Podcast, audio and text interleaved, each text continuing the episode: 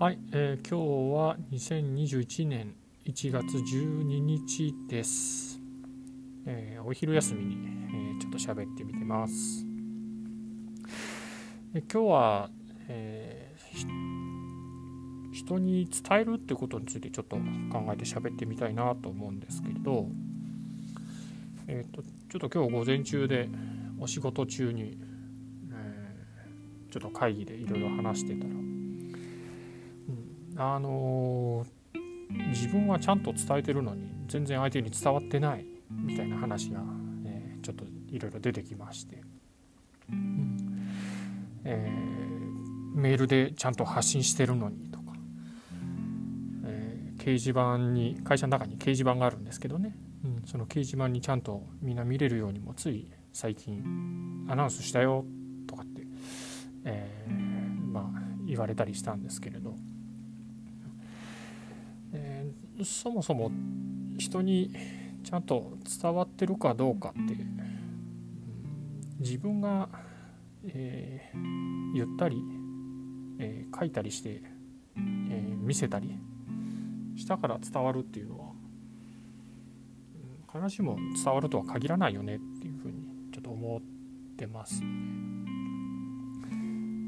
まあ、あのよく夫婦の間とかでも言った言わないの水かけ論みたいな 喧嘩に陥りがちだと思うんですけれど、うん。まあ、あの会社でも同じようなことで、まあ、特に会社なんかだといろんな情報が、えーいろんな人の間で やり取りされるので、うん、どんだけちゃんと相手に、え伝わるかどうかっていう結構、まあ、大事なポイントになるのかなと思うんですけれど、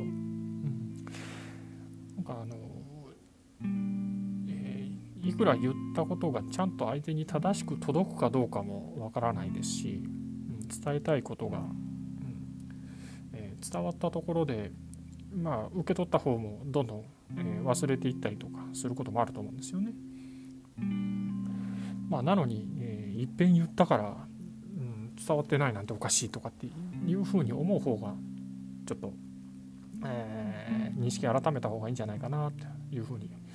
えー思った次第なんですよ。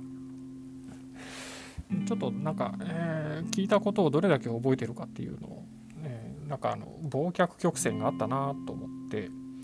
えーちょっと調べてみたらエビングハウスっていう人がなんか忘却曲線っていうのをなんか作ったそうですね。これをまあ改めて見てみると、え1時間経ったらもう半分以上もう忘れちゃってて1日経ったらもう3分の1しか覚えてないと。でこの忘れる率っていうのがもう最初ものすごい勢いで、えーどんどんどんどん忘れてしまうというような、えーカーブがなんか描かれていてですね、うんもう全然人ってもう記憶力、まあ、当てにならないようなもんなんですよね。うんでさらに、自分が100言ったことが100伝わるかというとこれもケースバイケースで8090伝わればいい方で言い方だとか相手方がちゃんと受け取るような姿勢でいればたくさん伝わるんでしょうけど、うん、全然そうとも限らない全然伝わらないもう下手すると1020もしくは全く伝わってないということも十分ありえると思うんですよね。まあ、ましてえー書いたものを見れるところに置いとくっていうだけだったら当然、えー伝えたい人にアクセスしてもらわないとそもそも触れることがないから伝わるはずがないですし、まあ、そういったことを棚に上げて自分はちゃんとやってるんだっていうふうに、まあ、行々しく言うっていうのはちょっとおこがましいよなというのを、えー自分が発信し始めてからも、えーなおさら思うようになったんですけれど。うんまあ、そんな風にちょっと感じました。うんまあどうやったら相手にたくさん伝わって相手に印象づいて、うんえー残ってもらえるかっていう風なことを考えるとまあ一つはまず伝え方がやっぱり上手になるっていうことはいると思うんですよね。まあ、要点しっかり伝えて印象深く伝わるような、えー伝え方を、うんするということ、まあ、それは視覚だったりね、あの耳で聞いたりとかいった時のポイントになるところだと思って、うんまあ、その辺を樋口さんとかも、えー、よくおっしゃってるんだろうと、うん、いうふうに思うんですけれど。で、えーまあ、そういうふうにまず伝わ、えー、伝える時の、えーまあ、伝わる確率をちょっとでも上げる、まあ、興味を持ってもらう。伝え方を上手にするっていうのが一つ。もう一つ、はもうどんどんどんどんちゃんと伝わっても忘れていっちゃうので、まあ、ある程度定期的に繰り返し繰り返し伝えていくということがやっぱりいるのかなというふうに思いますね。うん、まああのえー、まあ、これはもう,、えー、もう、まあ、ある意味力技というか、うんえー、そういうふうな形でやっていくしかないでしょうし、伝えるようにするのか、まあ、例えばどっか覗かないと見れないんだったら覗くように習慣づけてもらうようにやっぱり何かしら、えー、働きかけるとかそういうようなことがいるんじゃないかなと思います。まあ相手に伝えたいことがある時はやっぱりそういったことを意識して自分もあの言ったからそれでいいやっていうことじゃなくて相手にちゃんと伝わったかなって、まあ、相手の様子だったりとか、えー、ちょっと伺いながら伝えたり、